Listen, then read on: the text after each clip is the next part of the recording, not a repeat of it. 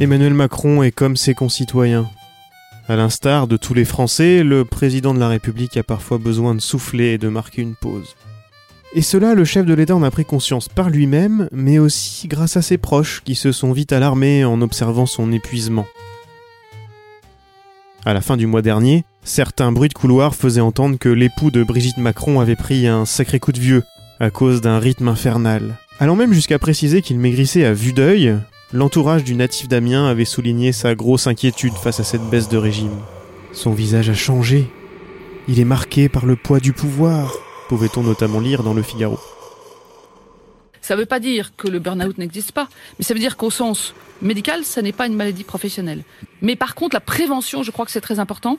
Et ça, on peut faire beaucoup de choses dans l'entreprise, dans l'entreprise comme dans le monde public, parce que c'est euh, c'est dans le secteur public aussi.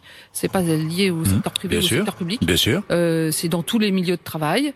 Euh, c'est aussi dans hors travail. C'est mmh. aussi dans les médias. Enfin, il y en a partout. C'est donc contraint et forcé par la première dame, qu'Emmanuel Macron s'est offert une parenthèse dans son emploi du temps. Et cela à l'occasion du pont de la Toussaint. C'est ce 31 octobre qu'Emmanuel Macron a quitté le 55 rue du Faubourg Saint-Honoré.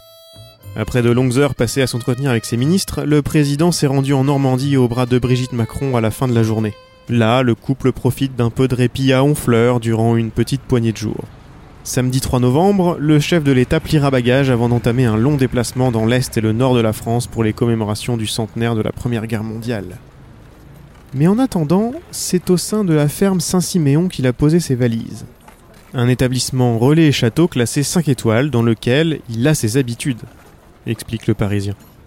Et s'il faut compter quelques centaines d'euros pour une nuit dans cet hôtel, ce n'est autre qu'Emmanuel Macron qui mettra lui-même la main au porte-monnaie L'Élysée, niant tout coup de fatigue, a pris soin de préciser que ce séjour était à titre privé et aux frais d'Emmanuel Macron.